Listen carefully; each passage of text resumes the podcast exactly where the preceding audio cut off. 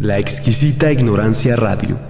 Oídos nuevos para propuestas nuevas, nuevas, nuevas.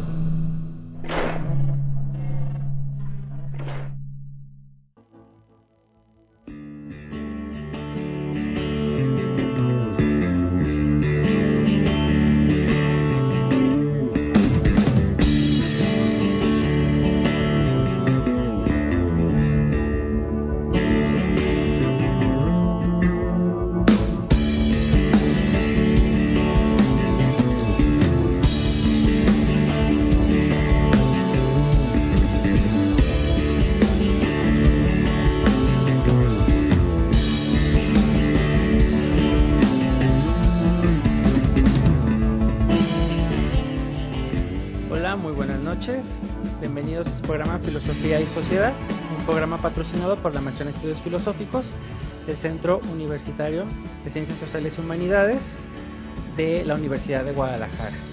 Eh, te doy un saludo muy cordial. Mi nombre es Roberto Alonso y sigo cubriendo a mi compañera Erendira, que aún no termina de recuperarse. Le mandamos un saludo y Erendira, ya te extrañamos por acá.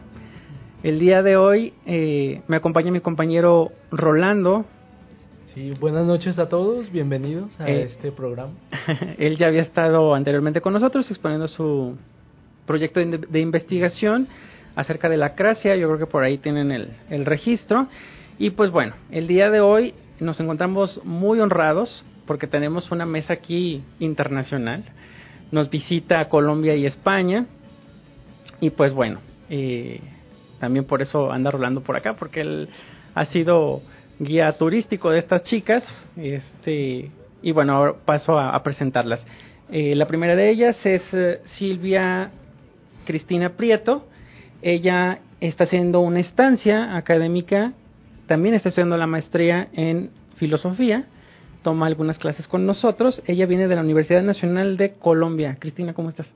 Bien, gracias sin miedo. Cristi está un poquito temerosa, pero se me hace raro porque de repente es muy extrovertida en el salón, entonces este bueno, tenemos también a Laura Fernández, ella eh, estudia antropología social, ¿me, ¿me, comentaste? Ajá, sí. Ella viene de la Universidad Autónoma de Madrid. Así es. Buenas noches. Bienvenida. Gracias. Y también tenemos por acá a recuérdame, se me acaba de eh, ir. Mirella. Mirella, eh, ella también estudia antropología social, también viene de la Universidad de Madrid. Bueno, chicas, el tema que tenemos hoy es, vamos a hablar un poco acerca del feminismo, el feminismo en México, el feminismo en Colombia, el feminismo en España, bueno, un poquito del, del feminismo en, el mundo, yo pienso. Y antes de, de, entrar al tema, me gustaría un poquito que me platicaran así muy brevemente cómo se han sentido en México. Empezamos contigo, Cristi. Em, no, bueno, yo me he sentido muy bien, muy contenta de estar acá. Eh, siento que es una cultura muy rica en muchos aspectos, pero digamos, como para entrar más en materia ya con respecto al tema que nos convoca el día de hoy.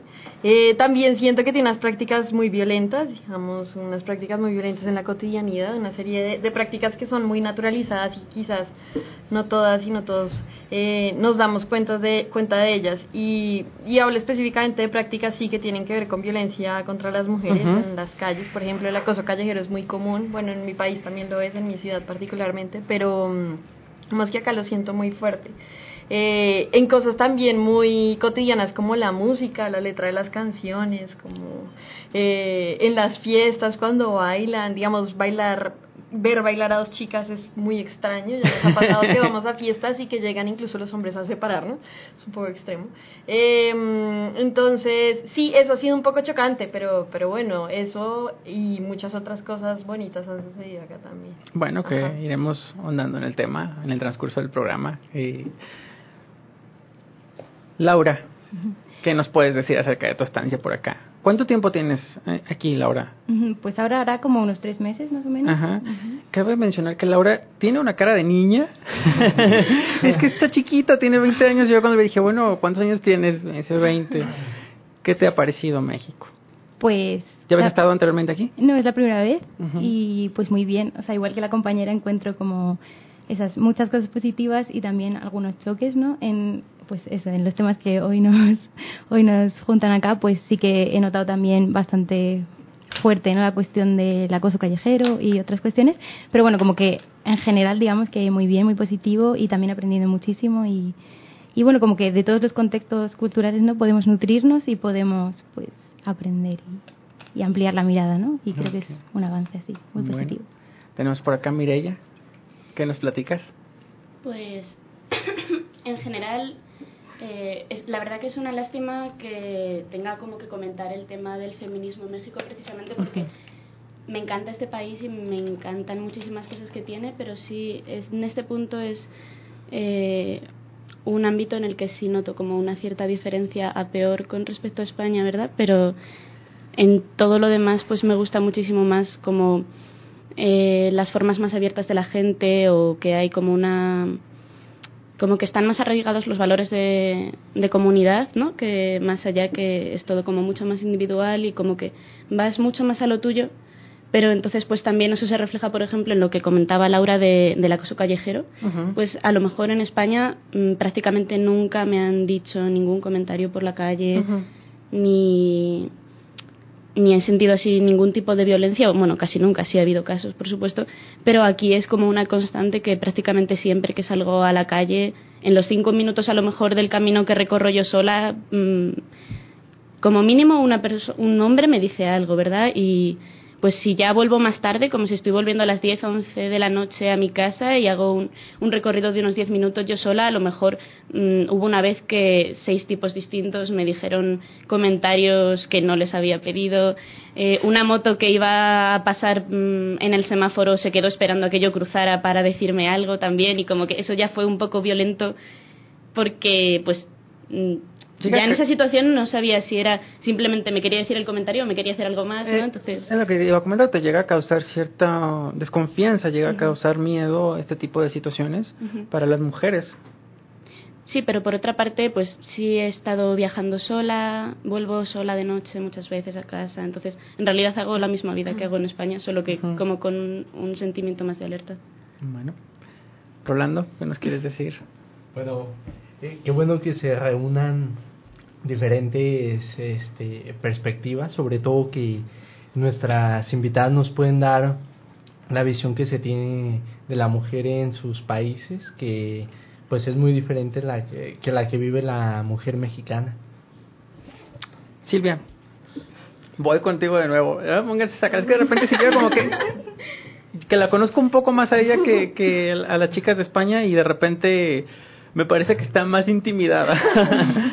Silvia, relájate. ¿Cuál es la ¿Cuál es la situación que está viviendo ahorita Colombia en cuanto al feminismo?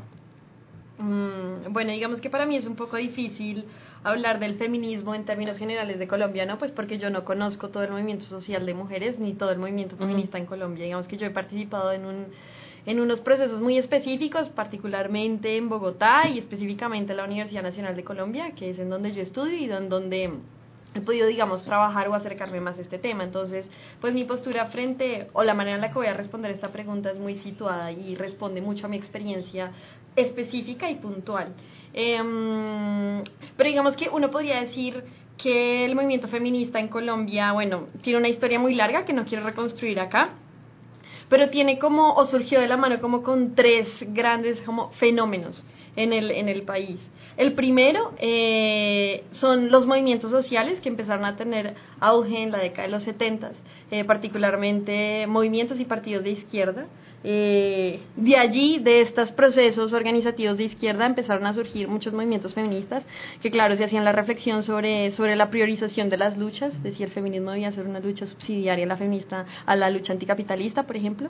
Eh, y entonces, eh, estos grupos de mujeres que empezaron a formarse muy en las corrientes, en la- las corrientes, sí, que estaban en auge en ese momento en Europa y en Estados Unidos, que son la primera y la segunda ola del feminismo eh, empezaron a formarse muy de la mano con estos movimientos de izquierda y estos partidos políticos de izquierda. Pero también hay otro fenómeno importante que tiene que ver con el conflicto armado. Eh, pues como todas y todos ustedes saben, Colombia atraviesa un conflicto armado pues de muchos años, ya más de 50 años estamos eh, sumidos en este conflicto y eh, digamos que de la mano un poco con expresiones de la sociedad civil a propósito de la situación del conflicto armado surgen grupos de mujeres que no necesariamente se llaman feministas, algunas sí, otras no, que dan cuenta de la experiencia diferenciada de las mujeres en la guerra y hablan de cómo los repertorios de violencia contra las mujeres en el marco del conflicto armado son repertorios diferentes.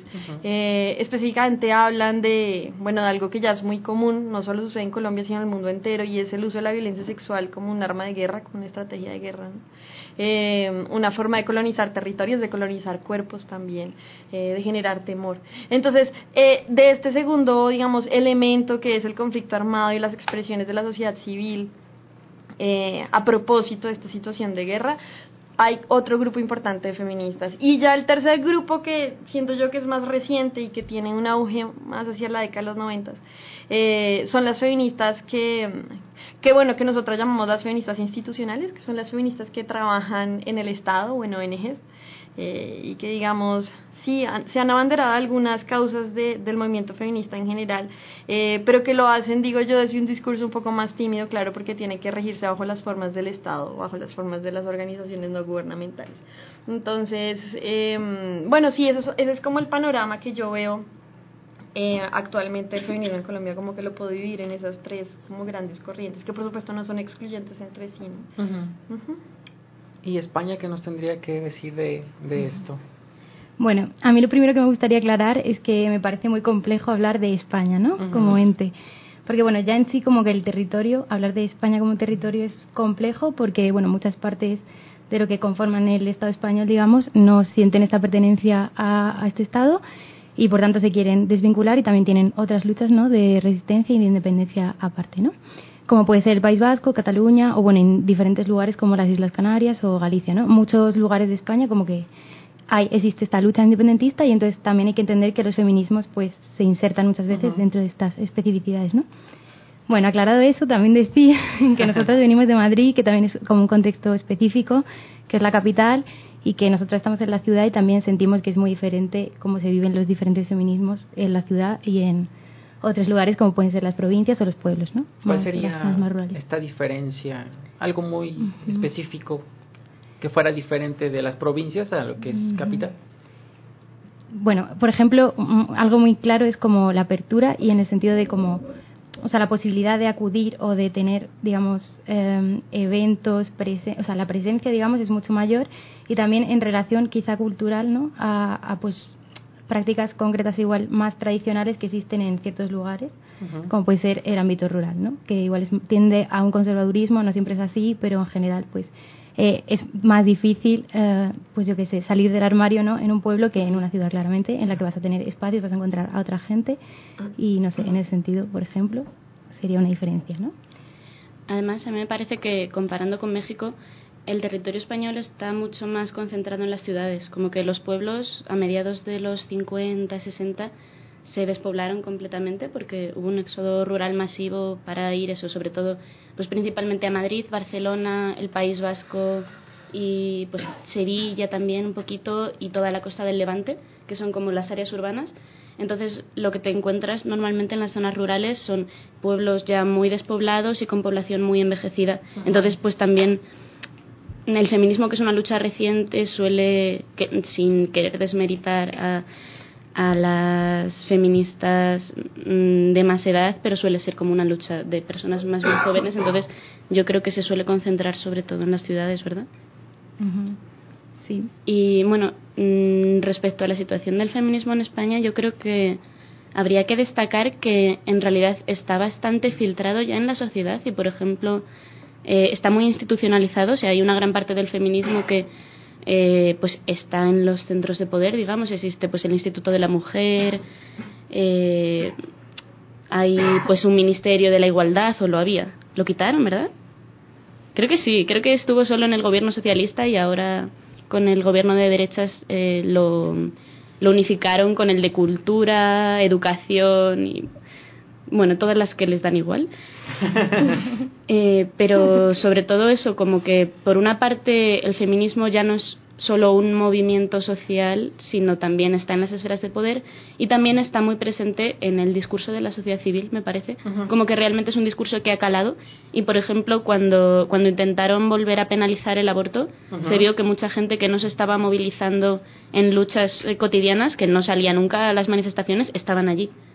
¿no? Y como señoras de todo rango de edad, de toda procedencia, de toda clase social y ese sí fue un momento muy bonito porque es como que es un movimiento muy, muy heterogéneo, al menos a mi parecer. Sí. Antes de iniciar el programa, Laura me comentó que ustedes se conocieron en un evento que hubo hace poco eh, feminista en la Ciudad de México. ¿o? En Toluca. Fue en Toluca. Eh, ¿Nos pueden compartir algo de esa experiencia? Bueno, a mí sí, como comentaba antes Mirella, también me llamó la atención esta cuestión de mm, como la relación de las mujeres jóvenes con, con el resto de feministas de más edad. Y bueno, sí siento que el movimiento feminista en Madrid, al menos que es lo que conozco, pues también está, digamos, permea todas las edades, pero sí que, bueno, no sé, igual es por mi cercanía, ¿no? Pero sí siento que los grupos, igual que están activando de una forma más continua, pues suelen estar como protagonizados por gente de más joven, ¿no? Entonces me llamó la atención como que ellas tenían una reivindicación específica de, o sea, estas personas más jóvenes como a, a estas mujeres más mayores para como tener sus propias demandas y que estas fueran escuchadas, ¿no? De una forma concreta con unas problemáticas concretas, ¿no? Sí, pues a mí también me llamó mucho la atención que, que yo vi mucha diversidad, digamos, en ese encuentro feminista. O muchas mujeres que trabajan el feminismo desde perspectivas muy distintas, ¿no? Y, y muchas veces conflictivas e irreconciliables. Digamos, las mujeres que están ancladas a un partido político y que su lucha se da en ese espacio. Mujeres que vienen de procesos populares de base, que, que se reclaman, digamos, independientes y autónomas frente a partidos políticos. Incluso mujeres que trabajan en el Estado. Y me parecía interesante... Eh, pues poder generar un diálogo entre, entre estas diferentes maneras de asumir el feminismo, ¿no? Y ver cuáles son los alcances y las limitaciones de esas diferentes maneras, pues, de ser feminista y de agenciar feminísticamente. Finalmente tiene que haber un punto de encuentro en el que se persiga un objetivo común. ¿Cuál es el que tú puedes um, percibir? Ya, pues es que ahí, ahí yo, yo tengo algunos conflictos, porque yo, yo yo no creo que exista un feminismo, no creo que uno pueda hablar de el feminismo. Eh, y no me gustaría pensar que eso es así. No creo tampoco que las apuestas feministas sean universalizables, porque si bien es claro que el género es, un, es una categoría que organiza la sociedad, que organiza las sociedades, que organiza las realidades del mundo, eh, que lo organiza de una cierta manera, ¿no? Eh, heterosexualmente, bueno, etc. Em, creo que el patriarcado y la heterosexualidad se expresa y se materializa de maneras distintas alrededor del mundo, ¿no? Em, y entonces creo que uno no puede hablar como de el feminismo, de cuál sería la, la reivindicación feminista. Creo que sí hay como puntos básicos en común, ¿no? Y es que todas entendemos pues que sí, que el género es una categoría ordenadora de la sociedad, que además pone una situación de desventaja a las mujeres, no solo a las mujeres, ¿no? Sino también a identidades no normativas. Eh, hablo de transgénero, transexuales, intersexuales, etc. Eh, y que digamos nos convoca la, la lucha, digamos, para ir en contra de esta serie de prácticas violentas, discriminadoras y excluyentes. Eh, pero, pero, pero ya tú entras a mirar y, el, y hay muchos feministas, feminismos distintos, con muchas apuestas diferenciadas, con énfasis distintos. Yo por lo, por lo menos pienso que el feminismo que a mí me interesa es un feminismo que tenga en cuenta otros sistemas de opresión, por ejemplo, que se piense también la raza, eh, la clase, eh, la orientación sexual, entre otros, la etnia en el caso de mi, de mi país, y cómo estos diferentes sistemas de opresión se interrelacionan y funcionan coordinadamente para discriminar, excluir a ciertos cuerpos y privilegiar a otros. Em, entonces sí, yo creería que, que, que es muy difícil hablar de la reivindicación feminista eh, yo creo que hay que pensar si un feminismo situado, un feminismo interseccional, así que tenga en cuenta como la intersección entre estos diferentes sistemas de opresión. Y, y sí, muy situado, ¿no? Yo hablaría del feminismo latinoamericano, ¿no? Que es un feminismo que tiene en cuenta eh, la situación de las mujeres. Y ahí quería hacer como una claridad con respecto a algo que dijo Rolando, y es que él preguntó como, ¿cuál es la situación de la mujer? Yo creo que hablar de la mujer es muy complicado porque, porque las mujeres somos muchas y somos muy diversas. Entonces, esto, esto hablar de la mujer puede ser un poco esencial, como si existiera una única forma de ser mujer y por supuesto que no, ¿no? Las mujeres somos muy plurales. Bueno, yo estoy totalmente de acuerdo con todo lo que acaba de decir la compañera. Me siento muy identificada. No, también, o sea, un poco en esto, lo que contaba de, en concreto de España o del Estado español, es esta cuestión de que no existe el feminismo, existen los feminismos y son muchos, múltiples, muy diversos. Y como, pues, igual nosotras también nos ubicamos en uno que está en este intento, ¿no? Por, como un feminismo más autónomo, en este intento por entender que el género nos atraviesa y es una categoría de presión muy fuerte, pero no es la única y entonces en ese sentido pues sí que estamos viendo cómo se están forjando algunas alianzas muy interesantes ¿no? con otros grupos como pueden ser personas con diversidad funcional o por ejemplo eh, mujeres gitanas eh, feministas que están empezando como a reivindicar desde otro lugar no como señalando que tienen otra o sea otra serie de categorías otras condiciones que las oprimen de manera diferenciada a las demás, ¿no? Entonces, como si bien estamos juntas en esto, a la vez, eh, bueno, hay que también tener en cuenta que no partimos de la misma base, ¿no? Igual pasa con la clase social o con, bueno, con un montón de factores. Pues sí, totalmente de acuerdo con, con mis compas. Y de hecho, pues eh, comentaba eh, Silvia que como que un punto de acuerdo a lo mejor sería el entender que el género nos atraviesa a todos. Y no estoy tan segura de eso porque realmente incluso, sobre todo lo, he visto mucho aquí, pero también es porque pues en Madrid sobre todo he estado en contacto con un feminismo muy joven, muy queer, que busca eso, sobre todo la disolución del, del género. Y sin embargo aquí como que he, he conversado con, con mujeres más mayores o pues mujeres indígenas, por ejemplo, o de, de otras situaciones, de otras circunstancias. Y lo que me he encontrado es que en realidad aquí el feminismo mayoritario es el feminismo de la diferencia, que es el que busca como revalorizar eh, todas estas características típicamente femeninas que han sido consideradas como inferiores, como podría ser los cuidados, la emocionalidad, mm, los afectos, el, terreno doméstico, el cuidado de los niños, etcétera, pues revalorizarlo, ¿no? Y darle como todo el peso y la y la carga que tiene porque es completamente necesario para la vida y también además es como una forma de resistencia frente al capitalismo que ya no se preocupa por la vida y mm, simplemente eh, nos, nos, exige que produzcamos y nos trata como máquinas, pues el capitalismo es en gran parte el responsable de haber eliminado todos estos aspectos eh, que no le convenían, ¿no? O haberlos relegado a un espacio donde los puede explotar de forma gratuita. Eh, por ejemplo, el tema de que el pago por el trabajo doméstico de las mujeres sean los afectos que ella recibe, ¿no? Pero, o sea, me parece como que en este contexto tal vez es una perspectiva muy interesante el feminismo de la diferencia, porque realmente es el que llega mayoritariamente a la sociedad. O sea, tú no puedes llegar yo qué sé, pues a una mujer de 60 años y decirle, oye, no, mira, que es que hay que deshacer los géneros. Pues no, mira, yo quiero que mi marido friegue los platos, no me, no me metas en esas movidas. Entonces, pero sí que me doy cuenta de que, pues lo que comentaba Laura de la diferencia generacional, sí que hay como feministas más jóvenes que están intentando trabajar este tema de los roles de género, pero son, son las menos, por lo que yo he visto. El feminismo que tiene más peso es este que dice, es que hay que devolver a la mujer eh, su valor porque la mujer naturalmente está asociada a la tierra y tenemos que cuidar la tierra y la mujer es dadora de vida y tenemos que cuidar la vida. Yo no soy dadora de vida. Usted haga lo que quiera. Yo no quiero dar vida y es mi decisión. Entonces yo ya no entro en la categoría de mujer en ese sentido. Entonces, hay, hay dos temas importantes que me gustaría que tocáramos empezamos hablando del feminismo y más bien parecía que era machismo porque hablábamos un poco de la, de la violencia hacia las mujeres porque finalmente pues es violencia todo esto que me siento acosada cuando voy por la calle y alguien por ahí hace un comentario que, que tú lo comentabas así mira ya decías que yo no he pedido no eh, entonces sí me gustaría que tocáramos ese tema de, de la violencia hacia la mujer. Específicamente bueno aquí en México es un tema que ha dado para muchísimo pero me gustaría saber en sus países este tema cómo ha sido abordado y qué es lo que se ha encontrado o cómo lo han estado manejando.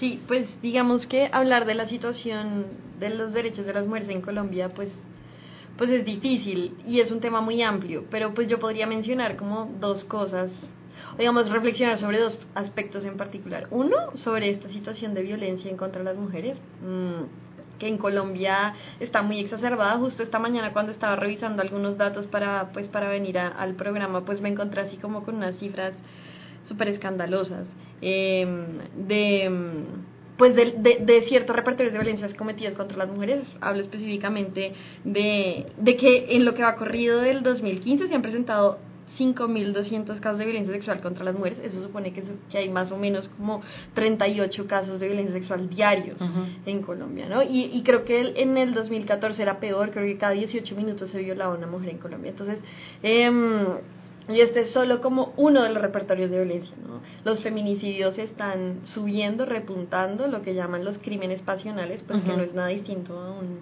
a un feminicidio que no lo comete además un enfermo mental, que lo comete un machista patriarcal. Em, eso sumado a la violencia intrafamiliar, eso sumado a la imposibilidad de transitar en espacios públicos, al temor que, que tenemos todas para, para ocupar el espacio público, pues es una situación muy alarmante en Colombia. Y por otra parte, otro, otro aspecto que es más o menos el que conozco por los trabajos en los que he estado, tiene que ver con la participación política de las mujeres. Digamos que la participación política tanto institucional como no institucional en el caso de Colombia es muy baja. Si bien ha habido como unos esfuerzos legislativos para promover y garantizar la participación de las mujeres en espacios estatales y en espacios, eh, en los partidos políticos en particular, mm, pues estos esfuerzos son infructuosos, digamos que son movidas legales que no tienen ninguna repercusión en la cultura, digamos que esa idea de que las mujeres somos muy hormonales, que somos muy lloronas, que somos muy eh, inestables emocionalmente para asumir un cargo, digamos, eh, importante en términos de la política, están súper arraigadas. Em, y en ese sentido se, se, se generan como una serie de barreras invisibles que llamamos, que son muy difíciles de traspasar para, las, para que las mujeres puedan llegar a tener alguna participación de algún tipo. Entonces sí, yo, yo diría que en términos generales, pues, en ma- la, digamos, la, el balance en materia de derechos humanos de las mujeres, pues, es muy triste en el caso colombiano. En el caso de España, ¿qué es lo que podemos encontrarnos por allá? Pues mm, la verdad es que en comparación con, con las cosas que nos cuenta que nos cuentan las combas desde Colombia y, y pues también en comparación con lo que estamos estudiando ahorita de, de los feminicidios en México, sobre todo pues hoy mismo he estado leyendo un texto sobre, sobre los feminicidios en Ciudad Juárez y como que ya incluso me, da un poco de vergüenza hablar del caso de España porque no, no creo que sea comparable realmente. El nivel de violencia me parece muchísimo menor, o sea, sí hay asesinatos por razones de género, sobre todo hay sobre todo yo creo que se, se encuadra en la violencia de género por parte de, de parientes o de o del cónyuge pero no hay como un- una violencia estructural a tal nivel no como y, y desde tantos ámbitos y pues eso sobre todo creo que se centraría como en el ámbito afectivo mientras que mm, en México por ejemplo es una violencia hacia los cuerpos de las mujeres por el mero hecho de serlo por por completos desconocidos. Entonces eh, sí me gustaría como señalar esa diferencia tan grande que encuentro entre como que como que me parece que hay que- no hay que que, que eso señalar que realmente no son comparables pero bueno cada uno habla de, de lo que le toca y en cuanto al acoso callejero también hay bastante menos casos en España pero sí quería señalar como que se da eh, la mayoría del acoso que yo he visto ha sido hacia mujeres latinas como que se da una hipersexualización de la mujer latina como estereotipo. Entonces, a lo mejor sí son más respetuosos con las mujeres que consideran como nacionales, como las suyas, pero con las otras sí se permiten ser más violentos, ¿no? ¿Y por qué será, Mireya? ¿Qué piensas? ¿Qué puede ser? Bueno, pues ahí tendríamos como que hablar de toda una estructura colonialista de, y de pues de las relaciones de dependencia económicas del sistema mundo, etcétera, ¿no? Como que en, en general la visión de los españoles hacia Latinoamérica es siempre, no de todos obviamente, pero el, el discurso hegemónico es bastante peyorativo, es digamos que si, si siempre se intenta criminalizar la inmigración en España, pues los dos focos que tenemos de inmigración es eh, los africanos son peligrosos y son criminales y los latinoamericanos eh, son estúpidos, digamos, es como el, el discurso que se repite, o por ejemplo, estas bromas cotidianas que tenemos con el eh, con los oigan, que en realidad es una parodia de la forma de, de hablar de los latinoamericanos o, el, o la que hace, en- como que se hacen muchos chistes ridiculizando la forma de hablar de Latinoamérica.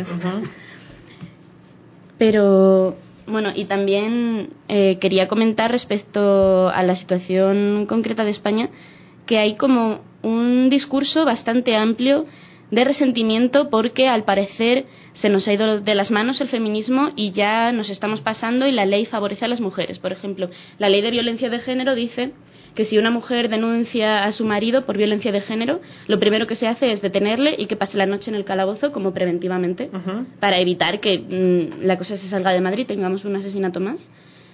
Y, pero esto solo ocurre en una situación de denuncia de mujer hacia hombre y no al contrario. Entonces, hay mucha gente que eh, cuando discute de feminismo siempre se va al tema de es que ahora estamos siendo los hombres los discriminados.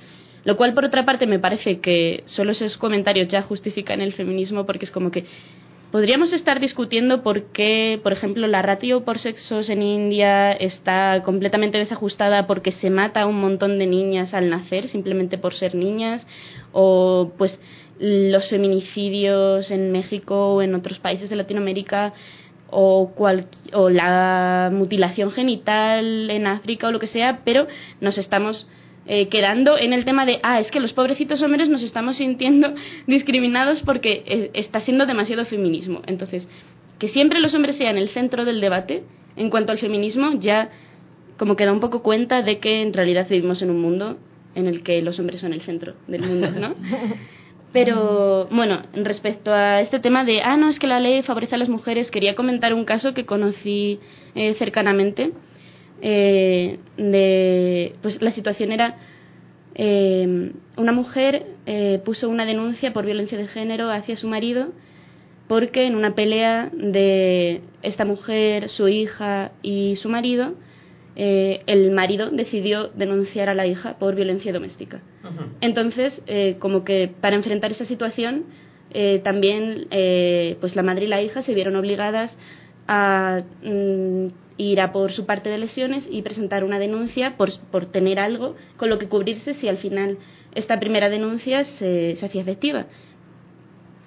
Pero entonces, cuando, cuando llegaron al juzgado, pues les comentaron que en realidad no merecía la pena embarcarse en ese juicio porque, pues, aunque hubiera un cargo por violencia de género, pues también había uno opuesto. Entonces, en realidad, ambas partes iban a salir con cargos, iban a perder como unos 500.000 pesos en el proceso, iban a estar teniendo que pedir bajas laborales, como que iba a ser un desgaste tal que en la propia fiscalía, no, no sé si es fiscalía o, bueno, en los juzgados, las desalentaron completamente de seguir adelante con el proceso.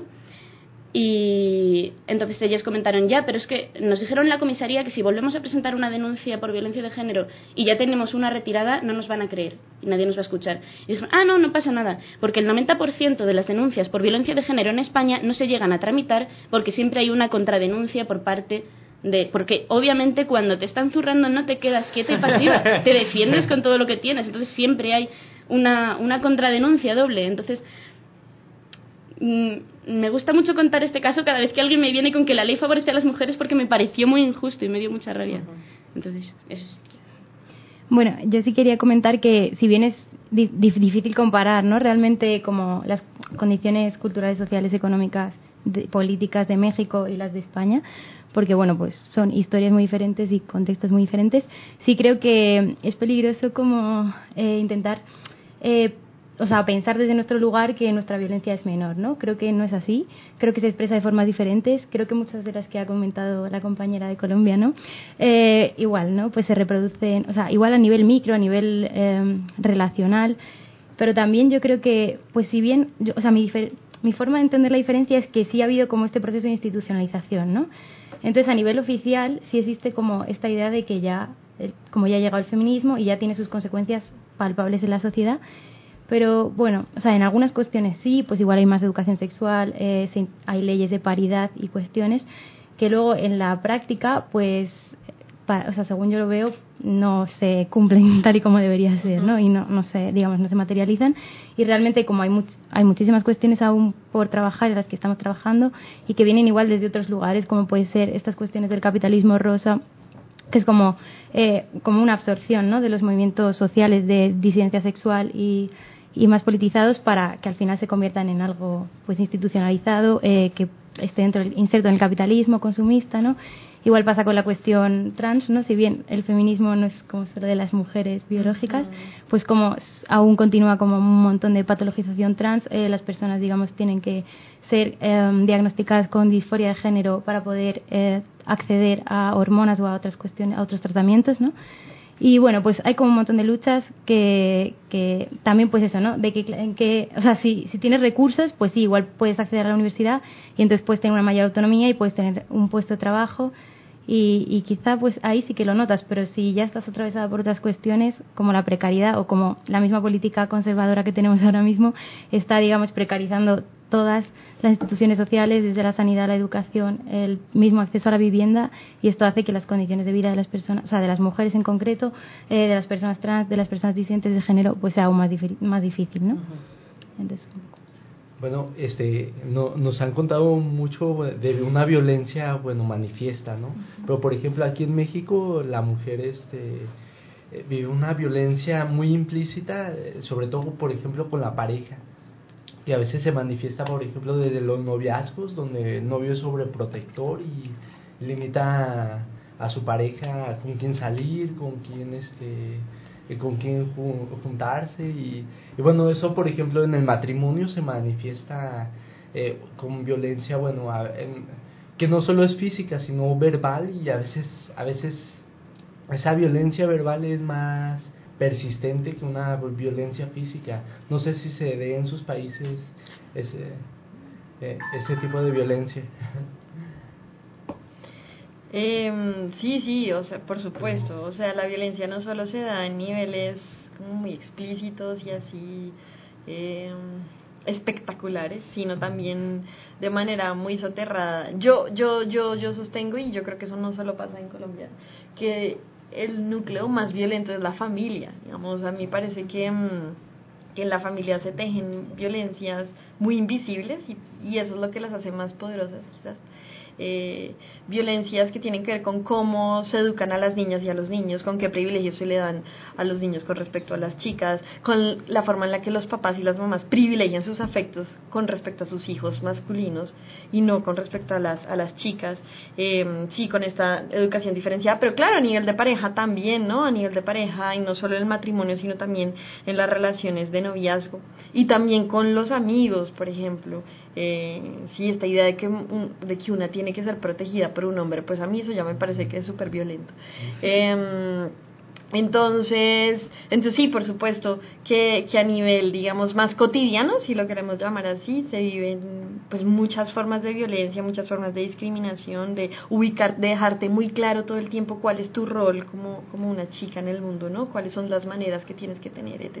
Ahorita me salta mucho lo que nos comentaba Mireia hace un momento, cuando Rolando nos habla de, de esta violencia que se puede empezar a, a, gestar en el noviazgo y luego pasar a los matrimonios, en el que la parte masculina ejerce violencia sobre la femenina y llega un punto en el que inevitablemente sucede que la parte femenina también comienza a, a, hacer violencia contra la otra parte, llámalo desde que se comienza a defender, este, porque como tú dices, obviamente yo no, si me están atacando, a lo mejor puedo tolerar un tiempo, no sé, pero tarde que temprano, eso este, va a tener consecuencias. Y bueno, lo hemos visto en, en México, lo hemos visto con, con casos en los que las agresiones han llegado al punto del homicidio. Y no del homicidio pues del hombre hacia la mujer, sino de la mujer hacia su pareja porque ha sido violentada por tantísimo tiempo que llega un momento en el que llega el momento de quiebre, entonces ahí hay una explosión en la que ya no se miden pues las consecuencias. Hace tiempo yo veía un, un video, parecía cómico, pero era real, en la que una señora como de unos 60 años había matado a su esposo y la estaban entrevistando. Le decían, bueno, coméntenos cómo fue que lo, que lo mató. Entonces ella con una sangre fría, o sea, como estarte yo platicando en este momento, decía, mira, yo le hice esto, le corté los pies, lo fui y lo tiré en tal lugar, pero se veía en aquella mujer una serenidad que más bien parecía como que había estado harta de que fue violentada durante tanto tiempo que cuando decidió matar a este hombre pues no siente ningún remordimiento porque parece que hasta eso se le se le borró, ¿no? A causa de, de esa violencia que de la que fue víctima tanto tiempo. Entonces, sí, obviamente que la, que la violencia siempre va a generar violencia. Sí, yo ahí solo quería decir una cosa y es que yo siento que siempre es muy complicado eh, equivaler la violencia de los hombres contra las mujeres a la violencia de las mujeres contra los hombres. Y por dos razones, digamos, por una razón cualitativa y por una razón cuantitativa. El número de casos de agresiones de chicas a chicos es muchísimo menor al número de casos de agresiones, pues en el otro sentido, ¿sí? Em, pero más cualitativamente es muy distinto, porque cuando tú estás en un mundo en donde tienes un montón de privilegios, eh, ejercer la violencia contra otra persona te es mucho más fácil. Eh, pero cuando tú estás en una posición de subordinación, una posición en donde, en donde te violentan sistemáticamente, pues que creo que ahí uno tendría que hilar más fino para, para ver, incluso para endilgar responsabilidades o culpabilidades, ¿no? porque hay que reconocer como todos un, unos privilegios históricos y unas desventajas históricas en las que vivimos las mujeres. En este caso, eh, España podría decirse que está en un nivel distinto. en cuanto a esto que nos comenta nuestra compañera Silvia, porque bueno, es cierto que nosotros como comunidad latina hemos tenido mucho este estigma de que bueno, la mujer se debe subordinar, pero me parece que, no sé si me equivoco, que, en España parece que eso allá empieza a dejarse de lado, sino es que ya se dejó esta parte de la subordinación de la mujer al hombre yo siento que a nivel discursivo se dejó, o sea, a nivel discurso aquí hay igualdad y todas son iguales y todos son iguales y qué armonía. Pero a nivel real, o sea, como físico cotidiano de todos los días, pues hay violencia. Como que igual, si hablamos de feminicidio como categoría, que sí me parece interesante en el sentido de eh, dar esta especificidad a este tipo de crímenes ¿no? que llegan al asesinato violento por una cuestión de género, eh, sí siento que es o sea, es diferente a nivel mm, estadístico, si queremos decir así, pero también hay que pensar que esto es como el extremo último de esta violencia machista, ¿no? Que muchas veces se manifiesta de otras muchas formas, o sea, que las agresiones son cotidianas. Eh, o sea, para mí, una persona que no se quiere relacionar con otra, como el que no haya consentimiento es una agresión, ¿no? bueno, no es para mí, creo que es así, ¿no? Realmente, eh, o sea, como que igual eso es como lo más visible, la consecuencia última, o el, digamos las palizas o los malos tratos físicos, pero realmente hay como toda esa estructura de la que hablaba la compañera, que es la que, pues, cotidianamente se manifiesta de formas diferentes, desde esa socialización diferente a niñas y a niños, hasta, pues eso, el cómo ocupas el espacio público, el cuánto puedes hablar en una asamblea o, en, o participar en un colectivo, y, y bueno, y que al final pues eso también en las relaciones personales permea. Pero sí, yo creo que como que la estructura es muy equivalente, o sea, no, no puedo decir que universal, creo que está atravesada por miles de matices culturales y políticos, económicos diversos, pero sí siento que, que bueno, que es que es una opresión estructural, entonces bueno, sí tiene matices bastante parecidos en todos los lugares. Pues, no sé, de nuevo completamente de acuerdo con las compas, pero sí quería como recoger algo de lo que comentas tú y no sé si me van a echar del feminismo por decir esto, pero yo siempre sostengo que pues el patriarcado nos jode a todos y todos sufrimos en esos roles que nos han puesto. Entonces, partiendo de pues el principio de que el hombre siempre tiene una posición de poder, no creo que eso le haga más feliz y me parece que también sufre sus violencias y sufre en las relaciones tóxicas que organizamos tal cual están montados los géneros, ¿verdad?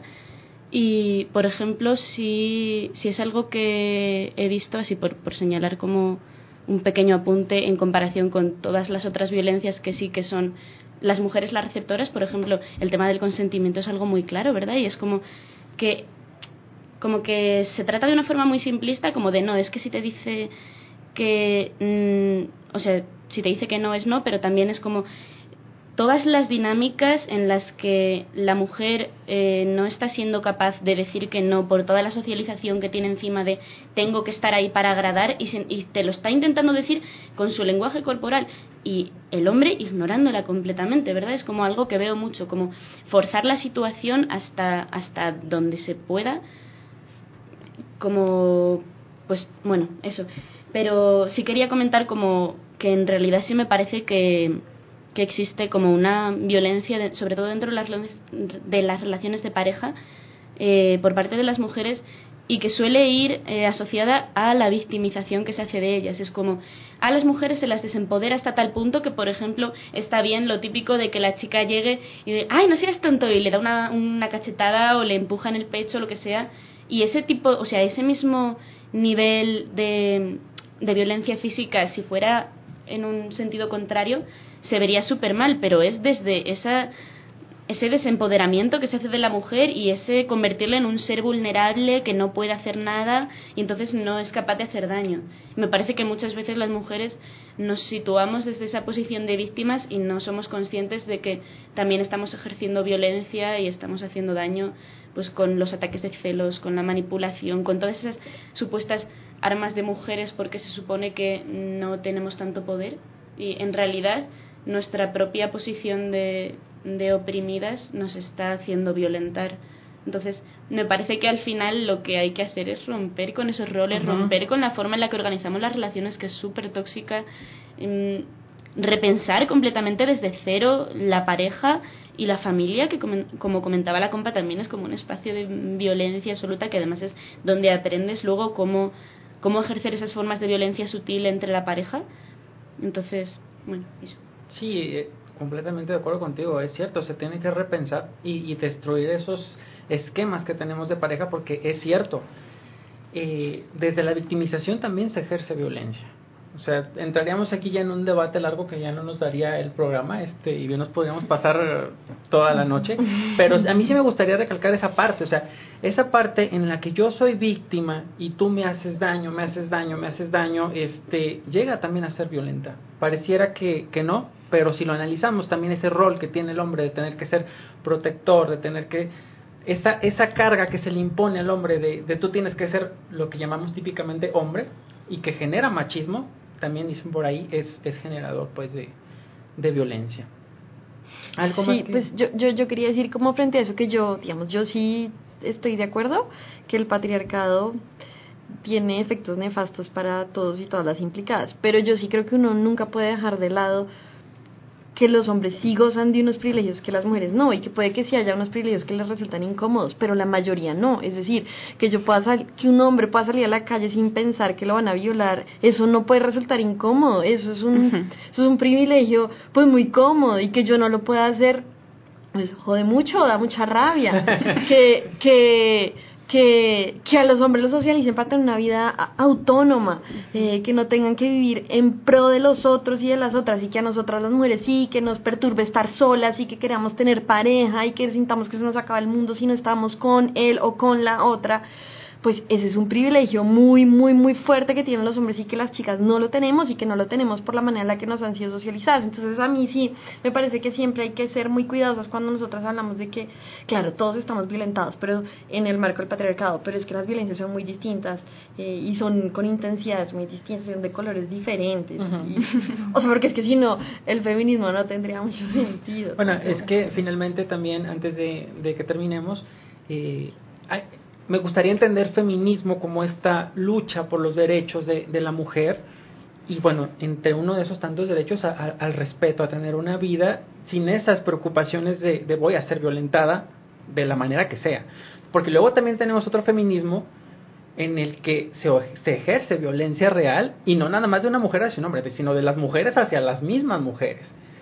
Entonces, este, Ahorita te veo cara como de cuál. Es que no entiendo a qué feminismo te refieres. Me gustaría conocerlo.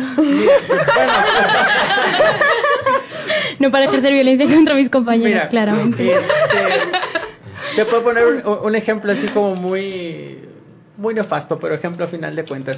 Tenemos aquí en México el programa de esta señorita de la señorita Laura, ¿no? En el que ella se dice defensora de los derechos de las mujeres y, y los hombres son unos desgraciados y, y finalmente esta mujer lo que hace es violentar más a las mujeres desde la posición de víctima de la mujer. Es decir, tú sí, ya te violentaron, ya te fregaron por aquí, te fregaron por allá, pero yo, este, con mi capacidad que tengo, este, voy a, a darte una vida digna y resulta que, que la sigue poniendo en una posición de víctima.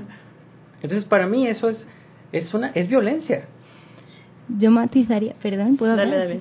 Vale, yo matizaría que creo que eso no es un feminismo y que eso es violencia patriarcal, heteropatriarcal y que en realidad es una consecuencia más de toda esta violencia pues de la que venimos hablando ¿no? en el programa y que obvio nosotras tampoco estamos o sea que no por ser mujeres de repente se nos ha quitado toda esa violencia también la tenemos interiorizada y de hecho lo difícil es como todo este proceso de entenderla modificarla y también modificar nuestras relaciones entre nosotras porque creo que esa es una gran alma del patriarcado no hacernos enemigas cuando en verdad como juntas tenemos todo ese potencial de cambiar las cosas de cambiar nuestra forma ¿no? de, En la parte de- de vivir en, en este mundo de este feminismo que hablaba, bueno, al principio, ¿no? De, de defender estos derechos de las mujeres, este derecho que toda mujer tiene, de, como lo tiene cualquier ser humano, ¿no? También los hombres de vivir en paz.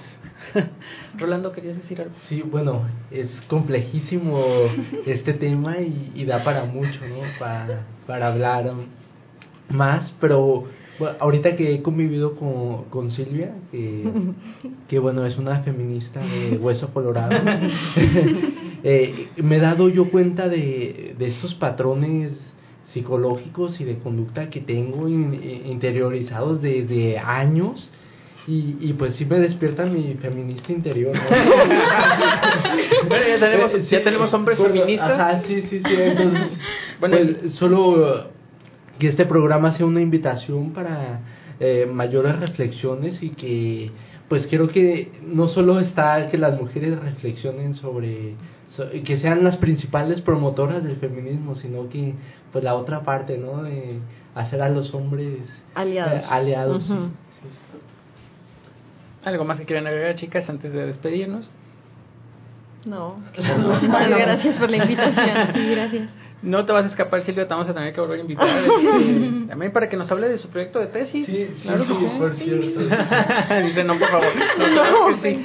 No, pues nos queda más que agradecerles. Este, obviamente nos quedamos muy cortos, tenemos, tendríamos que tener más tiempo para seguir hablando de esto, pero yo pienso que finalmente logramos el, el, el objetivo que es ver una perspectiva más amplia este de lo que son de lo porque de repente pues sí tenemos como una visión muy corta de lo que es el feminismo y de repente esta este feminismo del que te hablaba ah, también eh, Laura.